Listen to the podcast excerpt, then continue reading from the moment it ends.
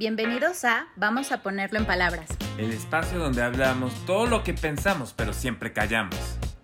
Este es un podcast de Efectivamente, un proyecto que busca derribar las ideas erróneas en relación a la salud mental. Yo soy Brenda García. Y yo Santiago Ortega. Vamos, a, ponerlo, en palabras. Hola, ¿qué tal? ¿Cómo están? Bienvenidos a este nuevo episodio de Vamos a ponerlo en palabras. Sant, ¿cómo estás? Hola, Brenda, muy bien. ¿Y tú? Bien, estoy contenta porque hoy Sant y yo decidimos tener este episodio mucho más centrado como en un chisme, ¿no? Como en esta cosa, algo que hay que platicar este en relación a nuestra profesión, ¿no, Sant? Un poco más relajado, Sí. un poco más anecdótico, pero como es nuestra especialidad también de estas anécdotas muy chistosas, Ajá. sacamos temas muy profundos, porque como bien lo decía Freud, el chiste, bueno, este, Esconde muchas cosas. esco- esconde una verdad bastante interesante, ¿no? Yo le contaba a Santiago ahorita antes de, de empezar a, a grabar que me surgió este tema del día de hoy porque justo en una anécdota, eh, yo hace mucho, mucho, mucho tiempo, eh, cuando estudiamos psicología, Santiago y yo, yo estaba muy orgullosa y no es que no lo esté ahora, pero en ese momento me gustaba que me preguntaran, ay, ¿y tú qué estudias o a qué te dedicas? Y Soy yo, psicóloga. Claro, y yo sentía así como, wow, me encanta, ¿no? Eh, pero poco a poco me fui dando cuenta que las personas en cuanto se daban cuenta que, que estudiaba eso, que me iba a dedicar a eso, cambiaban su postura. Yo no sé si tú lo, lo registraste, Sant. Sí, empieza a pasar muchas veces, este, y desde que estábamos en la carrera, ¿qué estudias? Ay, estoy estudiando psicología. Ajá. Ah, Ay.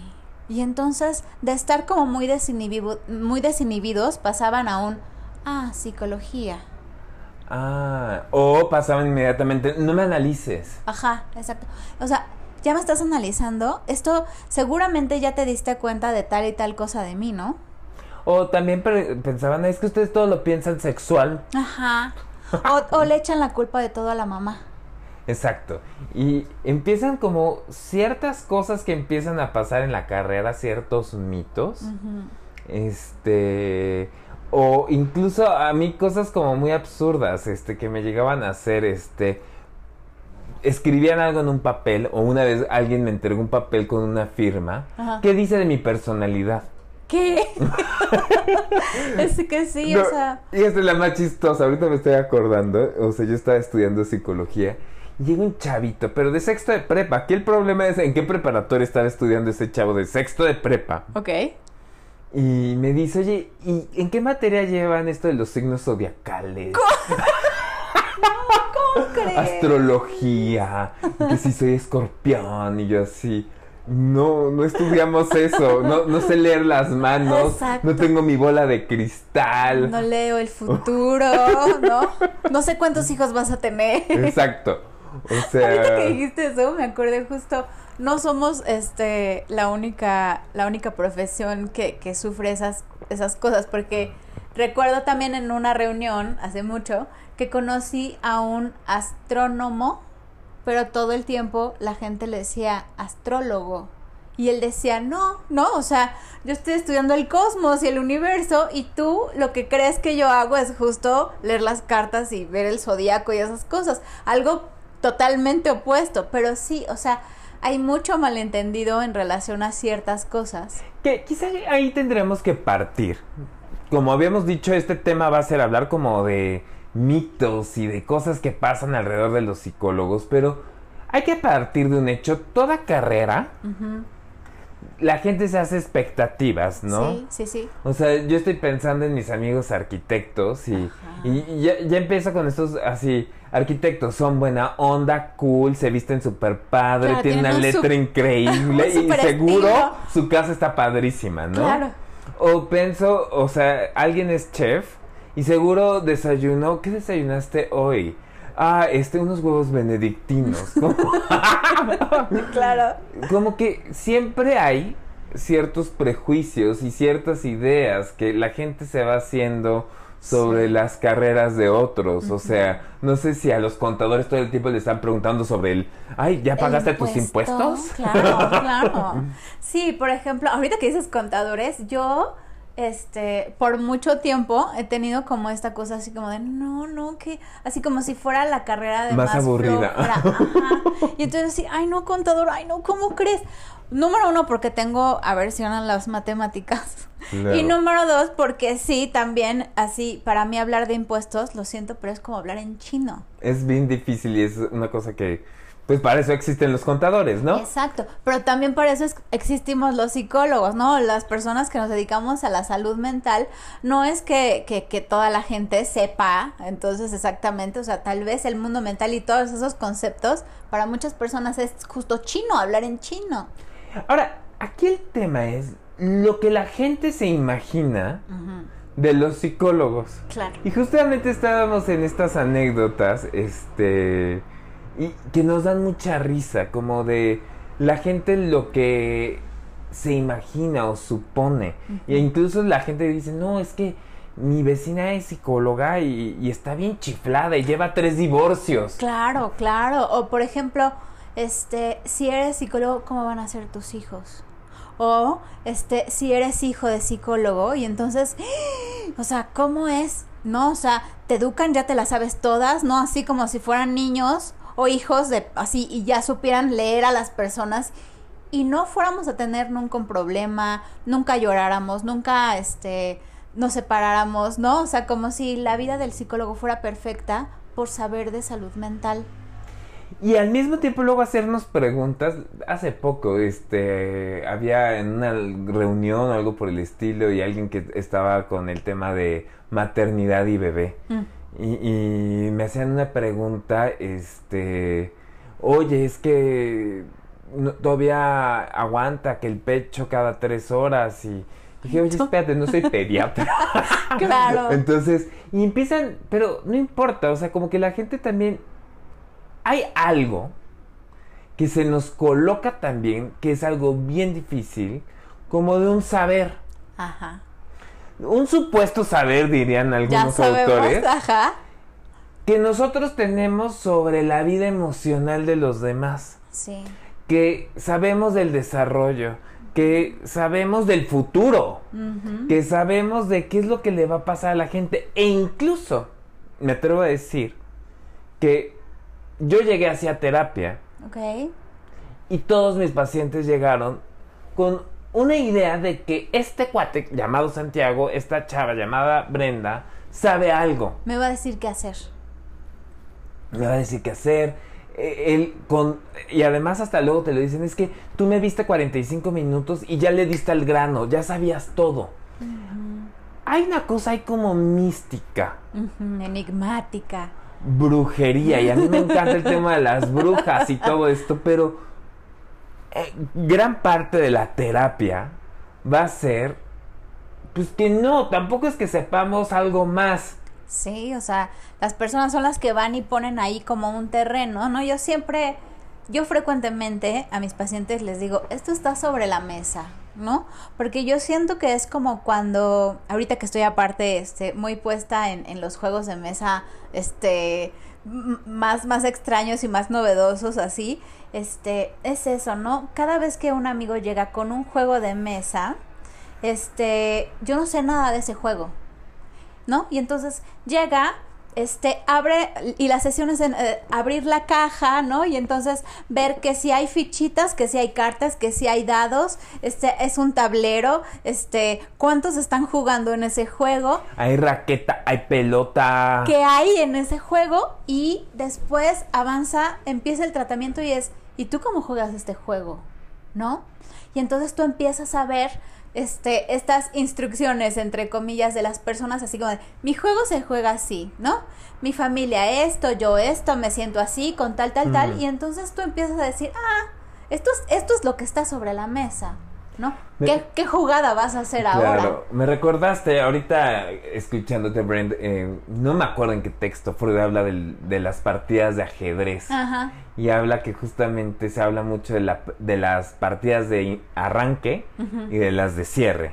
O sea, para hacer jaque mate y para empezar justamente eh, una partida de ajedrez. Pero que se habla poco de lo que hay en medio. Y hace una comparación con el análisis. Si hay una cosa que es de arranque y hay una cosa que será de final. Pero todo lo que pasa en medio va a ser un juego único, específico, con cada paciente, cada sesión que está pasando todo el tiempo, ¿no? Pero justamente estamos viendo ahorita regresando esto de los mitos, porque ahorita estamos hablando, ya, ya empezamos a ver cómo dentro de los prejuicios, dentro de las cosas que puede haber, Ajá. Eh, sobre los psicólogos está esta cosa de que se sabe algo. Sí. Y hay otra cosa que yo diría, pues no, no es que sepamos algo, quizá tenemos un poquito más entrenada la escucha. Sí. Y eso también la gente lo sabe. Yo le contaba a Brandy y, lo quería compartir. A mí me dio mucha risa. Hace unos años yo estaba en donde yo me formé como psicoanalista en la Asociación Psicoanalítica Mexicana y tenía que tomar un vuelo, no recuerdo a dónde, y tenía que, yo ya llevaba mi maleta y de ahí iba a pedir un Uber o un taxi, lo que sea, al aeropuerto. Entonces ya pasa por mí, este eh, taxi, Uber, lo que sea, y pues por lo regular yo no hablo mucho en los Ubers, voy en mi celular, voy leyendo, me duermo, lo que sea, ¿no? Entonces, este, y de repente me dice, ay, Vi que te recogí en la Asociación Psicoanalítica Mexicana. Ajá. Y yo, sí, eres, psicoanalista. Ajá. Y yo, sí, me entreno como tal. Y, ¿por qué no? Se le hizo fácil. Dijo, de aquí soy. Consulta de aquí al aeropuerto en un viernes. No me acuerdo qué día era, había tráfico. Fíjate, es que a mí me gustan mucho los swingers.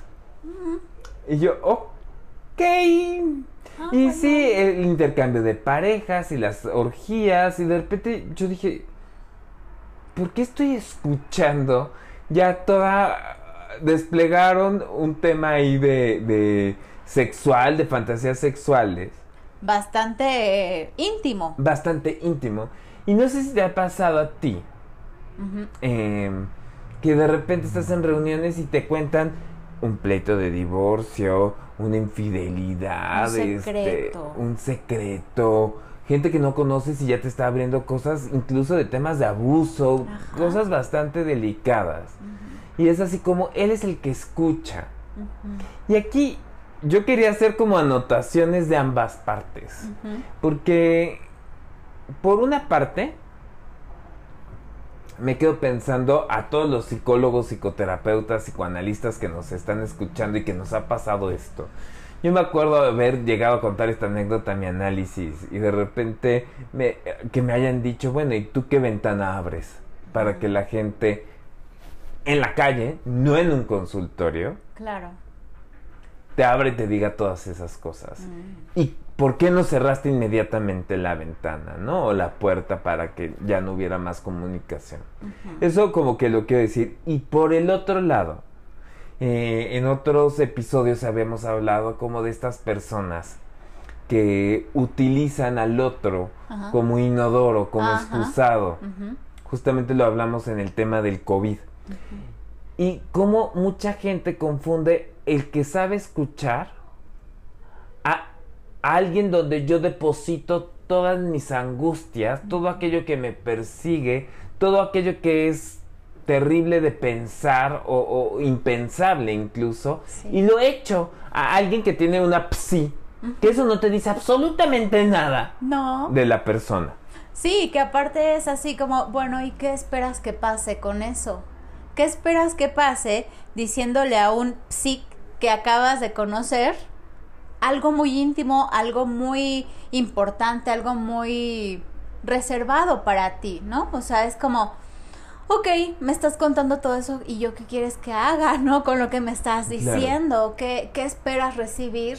Porque pues yo estoy aquí como una persona, ¿no? Que está tomando un taxi en tu caso, ¿no? O una persona que estoy contigo conociéndote en una reunión y...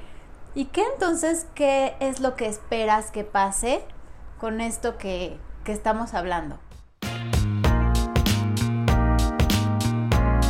En psicoanálisis, el encuadre se compone de la duración y frecuencia semanal de las sesiones, honorarios y vacaciones.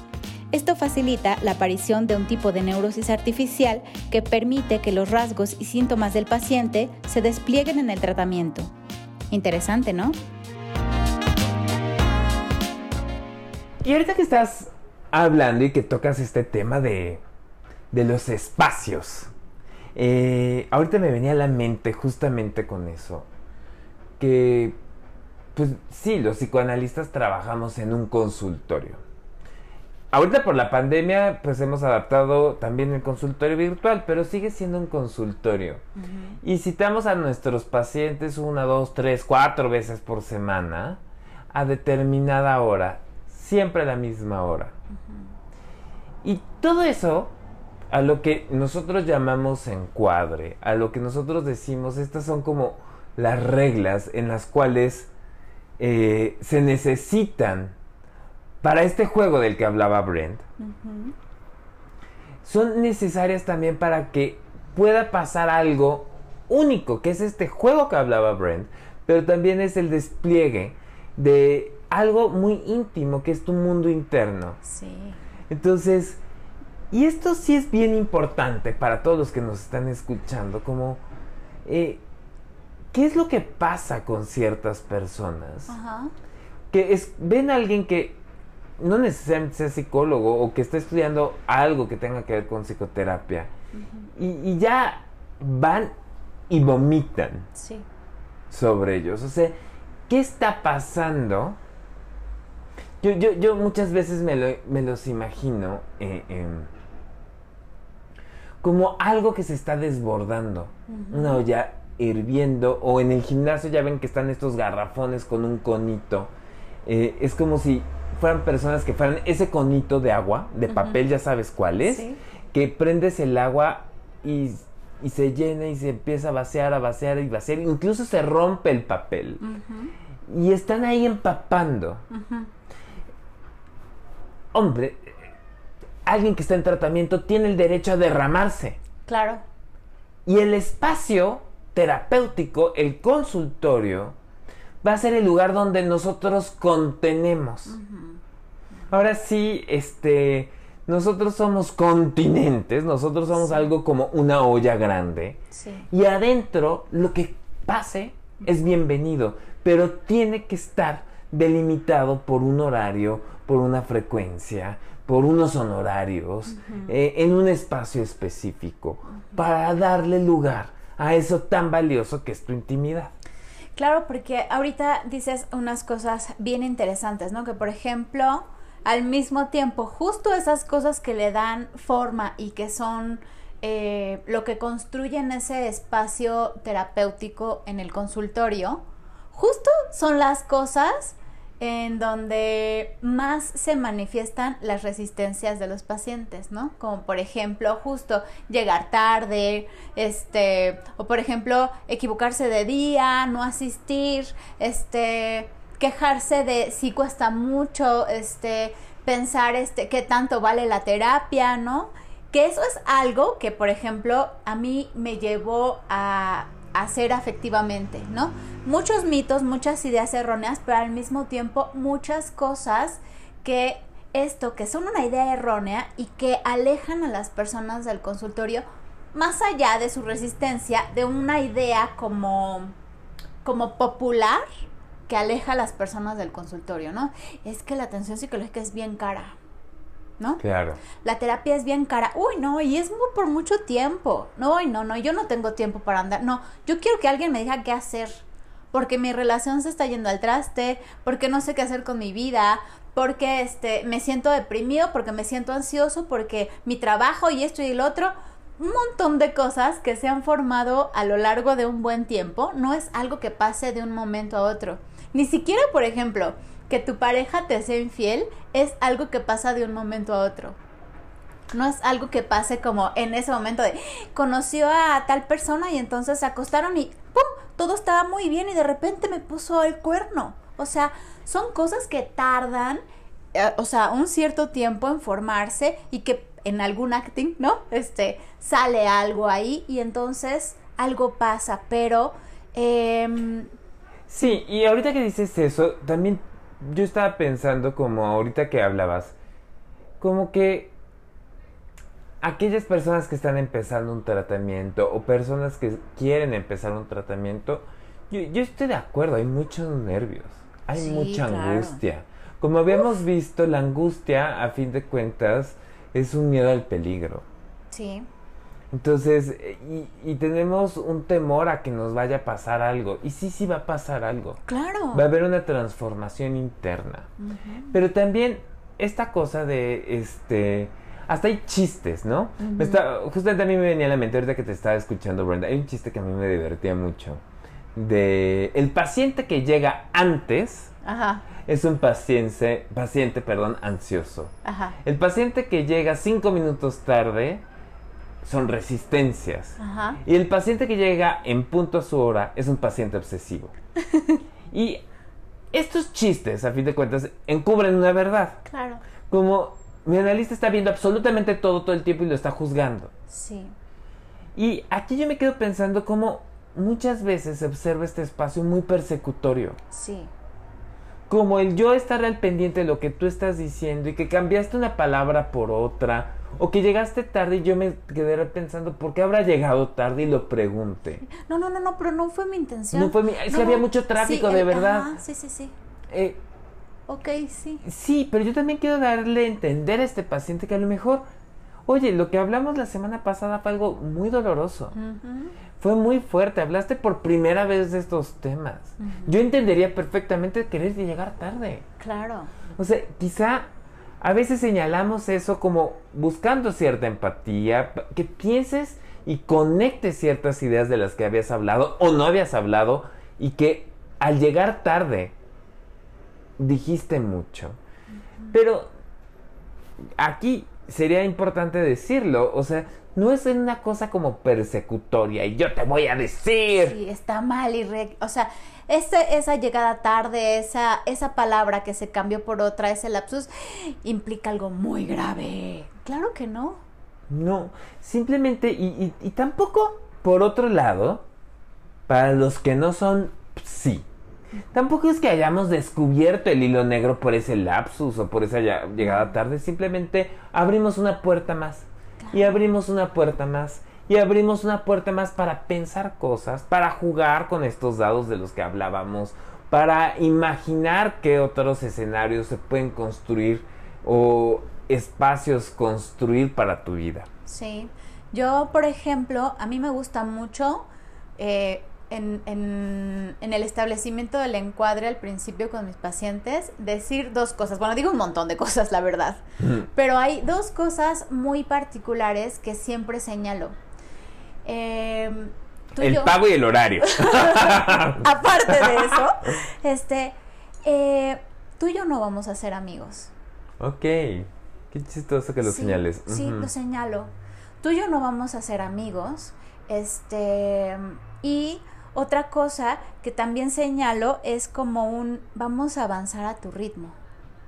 Mm, porque porque me he dado cuenta que muchas muchas veces los pacientes es así como de muy al principio justo en esta en esta angustia que da el abrirse en un espacio y el no saber qué es lo que va a pasar este, a veces es como un, bueno, pero este, pero ya yo quiero que me digas qué hacer, quiero que me digas qué hacer con esto, es que no encuentro las herramientas, es que no sé. Y entonces yo así como, bueno, tal vez hay otras cosas que, te, que se tienen que poner en juego antes de, de desarrollar ciertas herramientas, pero es como, bueno, vamos a tu ritmo y habría que identificar que no hay prisa, no hay prisa. ¿no? Porque hay, hay personas que sienten que ya en, en la segunda sesión tienen que tener como ya, este, saber qué es lo que está pasando en su vida por, y cuál, cuál, qué, cuál, cuál es la, el interés, la movilidad, qué se está poniendo ahí que, que necesitas saber con tanta prisa qué es lo que va a pasar contigo. Tocas un tema que a mí me gusta mucho, la prisa. Sí. Que esto es vivimos en un mundo donde todo es rápido, donde en un WhatsApp ya te enteraste de algo, Facebook, Twitter, Instagram, Este, bueno, nos puedes escuchar a cada rato en Spotify o en cualquier plataforma en la- con un solo botón y eso está padrísimo.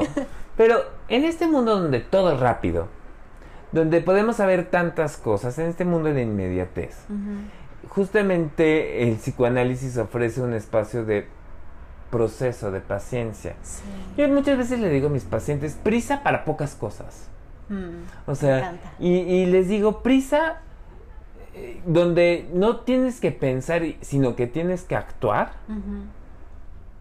Eh, por ejemplo, oye, es que tengo un dolor que creo que puede ser apendicitis o mi hijo tiene una fiebre durísima. No la pienses, llévala al doctor, vete a Claro. urgencias. ¿Sí me explico? Prisa para la salud. Para todo lo demás, el consultorio. Sí, es que la, la, la salud mental tiene otro ritmo. La salud mental tiene otro ritmo y hay, eh, hay gente que te dice, es que si no lo compro ahorita, se me va a ir la oferta. Ofertas hay a cada rato. Sí. Que el buen fin, que las de Navidad, que las de posnavidad, que quién sabe Sí. qué. Que me tengo que ir de maestría. bueno, no pasa nada si lo haces a los 27, que a los 28, que a los 29. Oye, es que o me caso ya, o, o, por ejemplo, ahorita también eh, lo he visto mucho con mis pacientes, tengo que tener un hijo ya. Y yo, ¿qué va a cambiar en el acto sexual si lo haces hoy o en dos meses? Sí, me claro. explico? O sea, eh, tratemos de pensar como esto que los pacientes es que tiene que ser inmediato, rápido. Ahí se, se, se asoma el primo Manny. Ahí se asoma el primo Manny por una parte y se asoma algo que es como no voy a pensar Santiago, no voy a pensar Brent, Sí, quiero actuar, no pensar. quiero actuar, no pensar. Y justamente nosotros estamos combatiendo todo el tiempo con ese tema de la prisa, ¿no? Sí. ¿Sabías que en 1959 fue fundada la carrera de psicología en la UNAM? Aunque la psicología ya se enseñaba en México desde 1896. Actualmente existen más de 307 mil psicólogos y psicólogas que ejercen su profesión, de los cuales el 69.7 son mujeres y el 30.3% son hombres. Esto de acuerdo al Observatorio Laboral de la Secretaría del Trabajo. La prisa, Sant, que aparte em, se presenta en, en, por ejemplo, en las primeras sesiones o algo así, porque por lo general también las personas acuden a un espacio, sí, a un consultorio, porque sienten que algo ya los derramó, que este vaso se está derramando y entonces que tienen que tomar una decisión ya, ¿no? Y entonces es como, bueno, ya, este, dime qué hacer, ¿no? Dime qué es lo que tengo que hacer para que tal o cual cosa. Yo siempre digo, esta situación a la que has llegado, como dije hace, hace un momento, no fue de un día para otro. Y siempre hago referencia así como de, ni una, ni un día de comer ensalada te va a bajar de peso, ni, un ni una comida de una hamburguesa te va a hacer subir de peso. O sea, no por hacer una acción, por ir un día a terapia, vas a cambiar algo que requiere un cierto tiempo como para que dé lugar a, por ejemplo, bajar de peso o subir de peso o cambiar, ¿no? Esta, esta esperanza que da el espacio eh, del consultorio y el psicológico del voy a cambiar. Y ¡Ah! ¡Qué promesa! y pensémoslo bien, o sea, ¿por qué la gente tiene también esta como ilusión, esta esperanza? Cuando yo estoy viendo a cada rato el dentista, en tantas sesiones te blanqueamos los dientes, te depilamos por completo en tres sesiones. Este, La promesa del rápido. la promesa del rápido, en quién sabe cuántos meses bajas de peso. Eh, todo es express. Vivimos en una sociedad express. Y eso da un chorro de ansiedad. Eso da mucha ansiedad. O sea, habría que también, o sea, marcarlo, ¿no? O sea, si tú quieres que tu vida sea ya rápido, este, todo, frecuentemente eso responde a, a un nivel de ansiedad muy alto que estás teniendo y que justo no puedes esperar a que algo pase, a que se dé un proceso. Me, me recordaste a alguien que me decía, este... Oye, Santiago, sí, pero ¿cuáles son, además como en un lenguaje muy empresarial, ¿no? ¿Cuáles son los goals eh, en esta terapia y cuáles van a ser los, este, no me acuerdo qué palabras usaba, los puntos de saber que vamos a estar avanzando o no vamos a estar avanzando? Y yo me empecé a angustiar y le dije, ¿Qué? así funcionas todo el tiempo. Sí. O sea, todo se tiene que entrar así en estas mediciones raras. O sea, porque yo no funciono así. Claro. Entonces, sí, este tema de la prisa y, y de lo rápido y de lo express. Y ahí se cuela este mito, o sea, como si nosotros eh, fuera una renta más, ¿no? Ah, o sea, ya pagamos el coche, ya pagamos la renta donde vivimos, ya pagamos eh, la Netflix y la terapia, ¿no? Como algo más que se tiene que pagar. Yo, yo, yo en ese sentido, evidentemente, sí se paga algo y sí se paga un monto mensual que debe ser significativo. Y yo le digo muchas veces a mis pacientes que sea algo que cueste, pero que no te ahogue. Claro. O sea, sí te... Pero por otro lado, déjate, me choca esta palabra, obviamente es una inversión. Sí. Pero yo no me encanta usar esa palabra porque es entrarle al término de lo económico nuevamente. Yo le digo, es un espacio para ti. Sí. Es algo que te vas a dar a ti. Y es algo que te va a hacer para escucharte a ti. ujú, ujú. Es un espacio de crecimiento, Sí. de, de pensar, de reflexión, donde surgen varias ideas eh, eh, eh, creativas para tu vida. Claro. Entonces, eh, no es que queramos tener eternamente pacientes porque nos pagan la renta y porque es el mejor deal o el mejor negocio. Sí, no, si no. hubiera sido el mejor negocio, hubiéramos sido abogados. Si hubiera sido el mejor negocio, me hubiera hecho empresario. Sí, sí, sí. Eh, sinceramente, estarse matando tanto tiempo no, no, no es por lo económico, pasa por otros lados. Ahora, ¿qué sí pasa por lo económico? Nuestras ansiedades Oh, y nuestras resistencias. sí. O sea, y pasan cosas muy curiosas. O sea, a mí me ha pasado de pacientes que están bien enojados y me pagan con billetes de 20 pesos. O, o- Ah. o con monedas de 10 pesos, una cantidad, este, por decir Sí, algo, claro, 500 ajá. pesos en monedas de 10 pesos. y están enojados. Claro. ¿Sí me explico? O el paciente que, que Del billete súper arrugado. Exactamente. O incluso de que tú le estás diciendo a un paciente, vamos a subir los honorarios, es tiempo de subir los honorarios, y te dices que no puedo, tú me estás asfixiando. Bueno, vamos a pensarlo, vamos a hablarlo. Corte A, me fui a tal restaurante, me fui de viaje. ¿Y cómo el dinero se usa como instrumento para agredir? ¿Cómo el dinero es un instrumento de resistencia? ¿Cómo el dinero conlleva muchísimos significados Claro. que se depositan ahí? Incluso el simple hecho de pensar que yo te estoy chupando el dinero, ya me estás colocando ahí en un lugar eh, como explotador. Sí, malévolo. como malévolo, cuando yo estoy cobrando mi espacio, mi escucha, para ti. Claro, claro. ¿Cómo es que los pacientes hacen del consultorio o del espacio terapéutico su espacio de una manera muy particular, ¿no?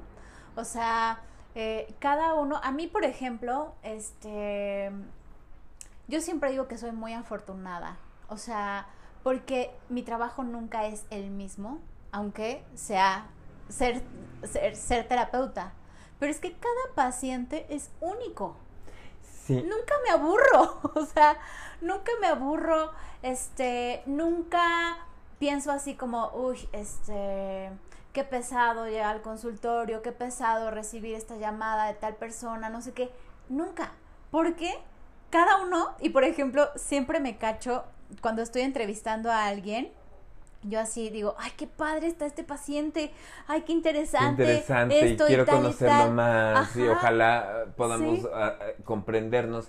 Y está sacando, porque aquí es una mina de mitos, mina de chismes y mina de an- anécdotas que hemos visto, ¿no? Sí. O sea, en primer lugar, yo lo he visto tanto con pacientes adolescentes como con amigos, incluso yo lo llegué a decir en algún momento de, híjole, es que no sé si yo podría ser psicólogo porque soy bien sensible y me echaría a llorar Ah. con todos los Sí. pacientes. Número uno, tenemos un entrenamiento Sí. para eso.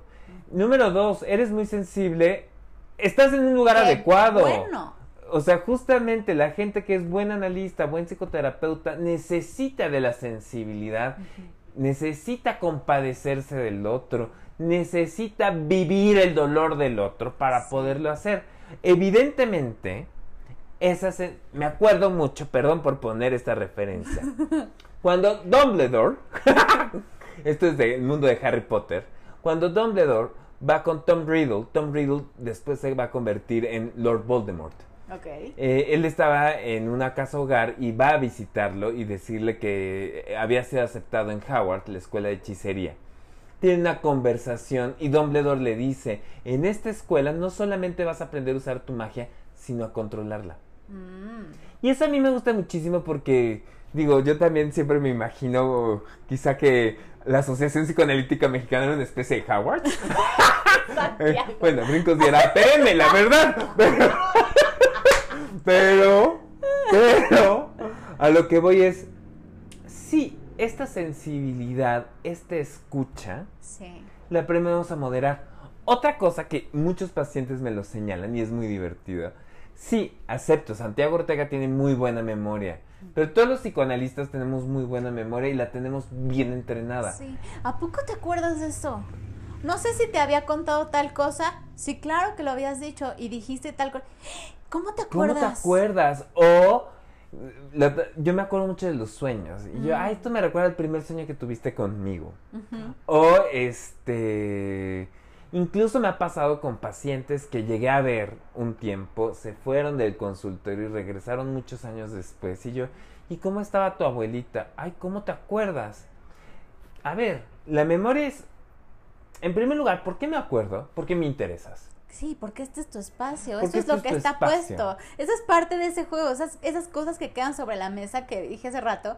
Eso es lo que está sobre la mesa. O sea, es este espacio lo estás construyendo tú. Me estás diciendo este mapa. Cuando tú entras a tu sesión, yo estoy viendo el mapa todo el tiempo. Exactamente, y lo estoy viendo y se repite y se repite y se repite estas historias, pero eh, que eso sería un buen tema para vamos a ponerlo en palabras. Eh, ¿Por qué repetimos siempre los mismos errores? Uy, claro. Pero no solamente porque se repite. Tenemos buena memoria porque nos interesas.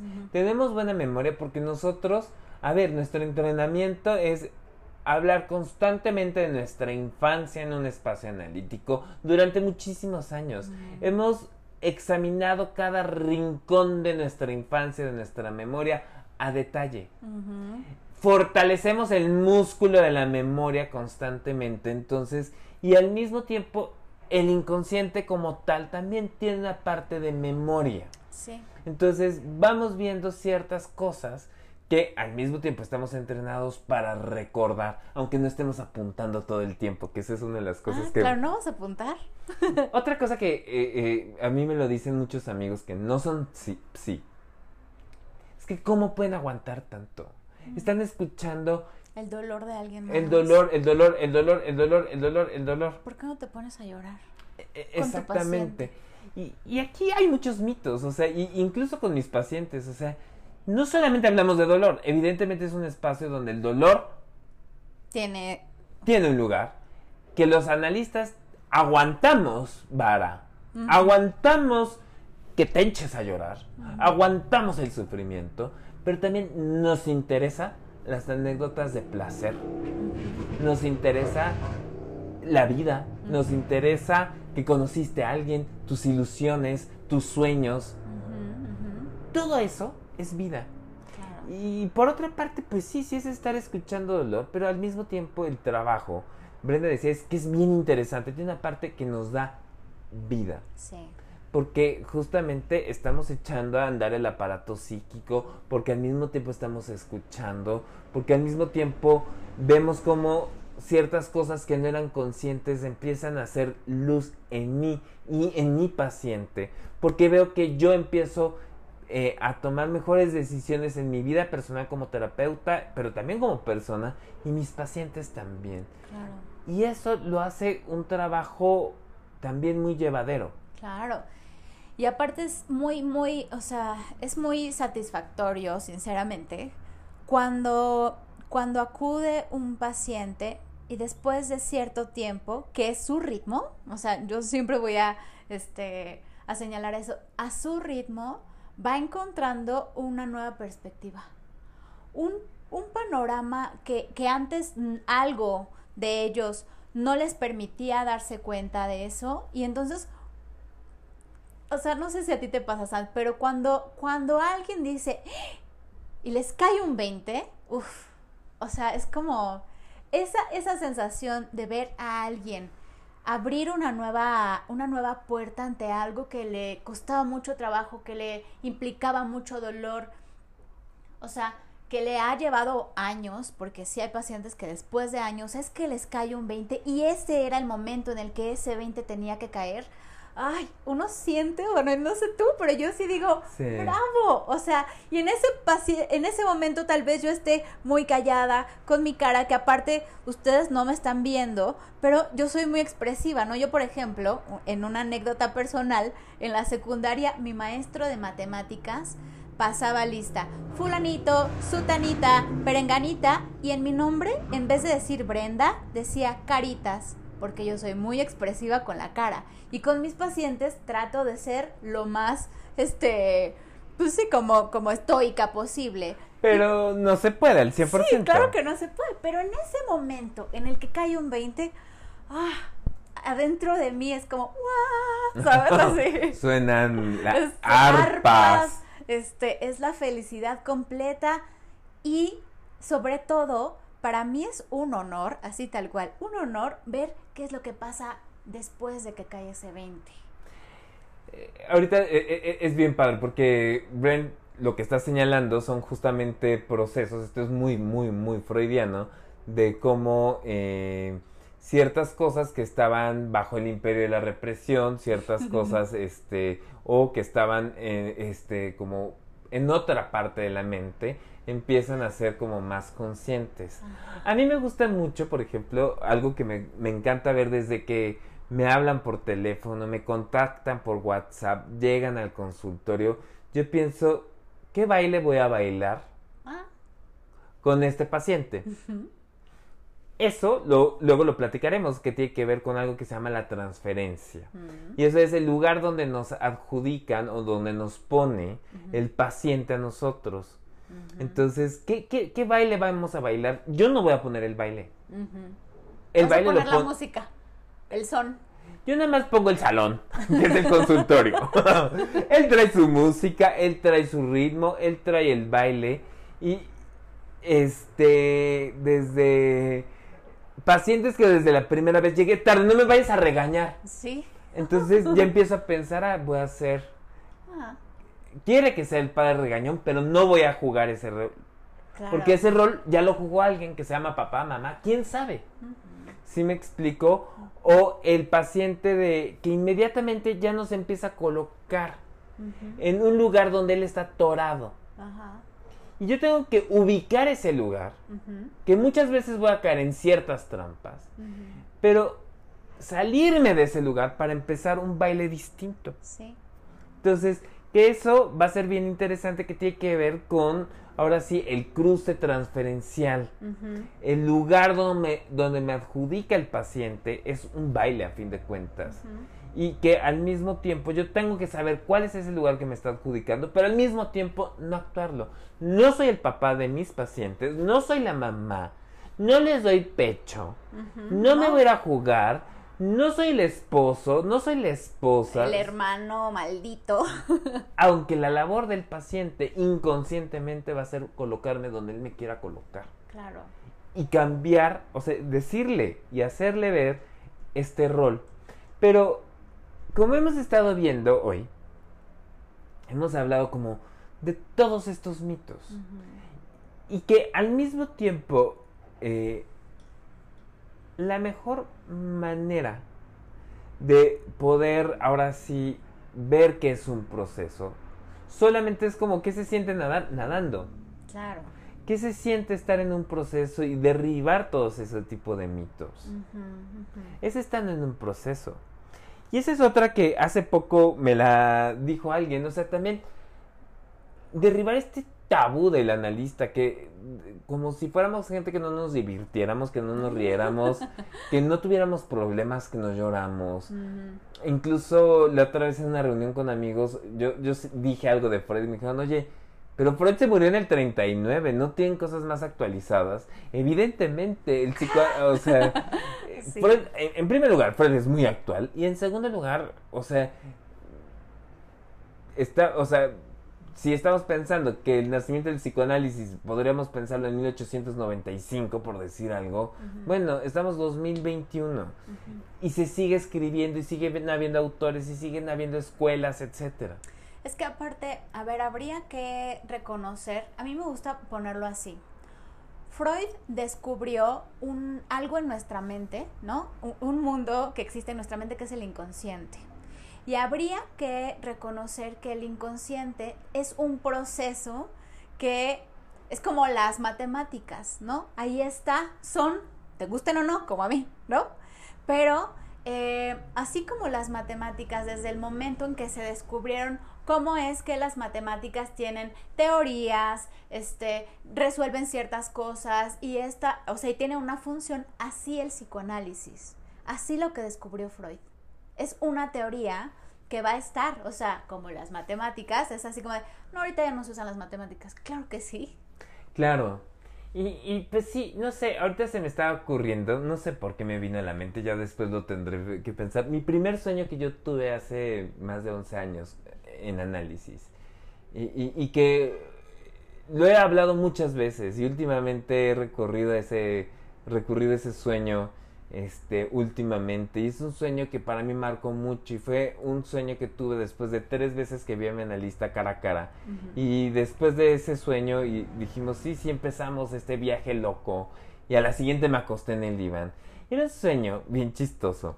En que, pues sí, ya me estoy ventilando, analistas que estén escuchando, dense con gusto a las interpretaciones, no me importa. Pero es un sueño donde yo estoy formado Estoy formado en una fila para que me hagan una cirugía de cerebro. Unos chinos comunistas. ok. Y cuando voy a llegar y me recuesto en una camilla, una voz me dice, tranquilo, todo va a estar bien. Y ahí me despierto. Mm. Y este sueño es bien padre, porque a fin de cuentas, Brent decía que sí, Freud al escribir en 1900 la interpretación de los sueños da un camino para hablar de los sueños y que han habido un chorro de autores, Meltzer, Bion, este, Jung mismo, etcétera, que han hablado de los sueños.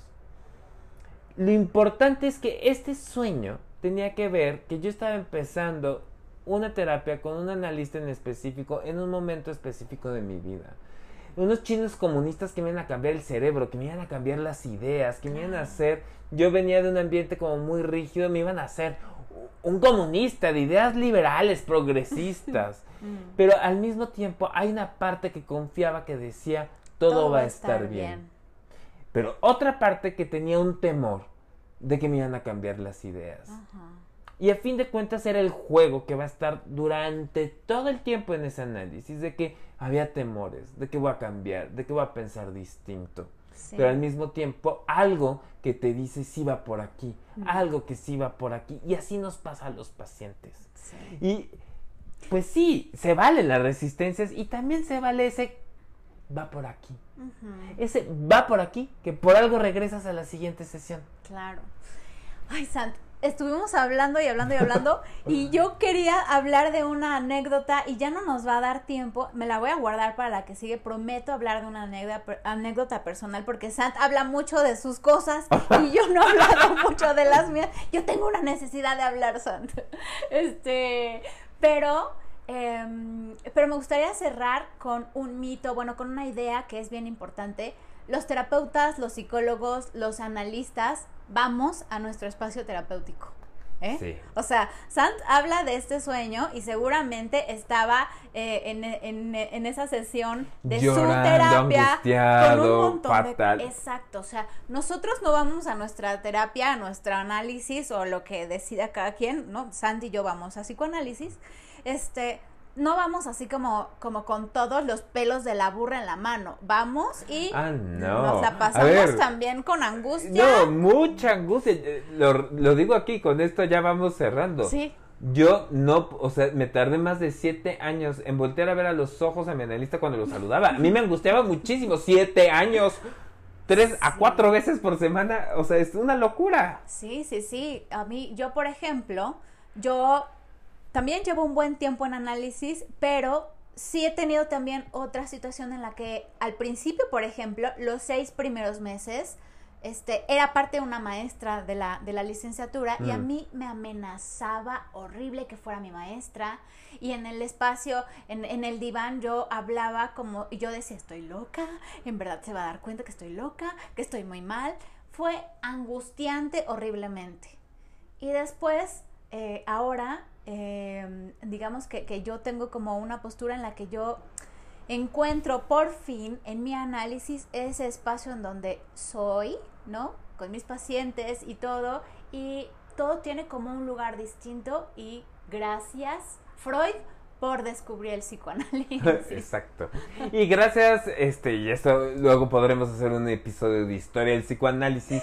Gracias, Ana O, que realmente era Berta Pappenheim, que fue una paciente de Freud que le dijo, escúchame, cada vez que hablo de mis síntomas, Sí. me curo, el famoso talking cure. Sí, cállate y escúchame. Cállate y escúchame, pero bueno, Ese chisme se va a poner bueno porque hay muchos que obviamente no lo saben. Y a Sant, que es un, es, es un apasionado soy una chismosa. del chisme, del chisme psicoanalítico, se los va, se los va a poner muy clarito y bien padre. Esa, esa, esa sesión iba a decir. Eh, eh, Ese pues, son- son, sesiones. se va a poner bueno. Oiga, pues se abren muchos temas.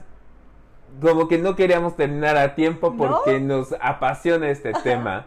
Ya habrán más temas. Nos veremos pronto. Recuerden escucharnos, eh, compártanos con sus amigos, arróbenos en arroba afectivamente, arroba santipsic. Y estamos ahí para ustedes. Sí, eh, estamos esperando sus comentarios siempre. Agradecemos los nuevos comentarios y la nueva retroalimentación que nos dan episodio con episodio. Y pues nos vemos la próxima, Sant. Cuídate mucho, Brent. Chao. Bye.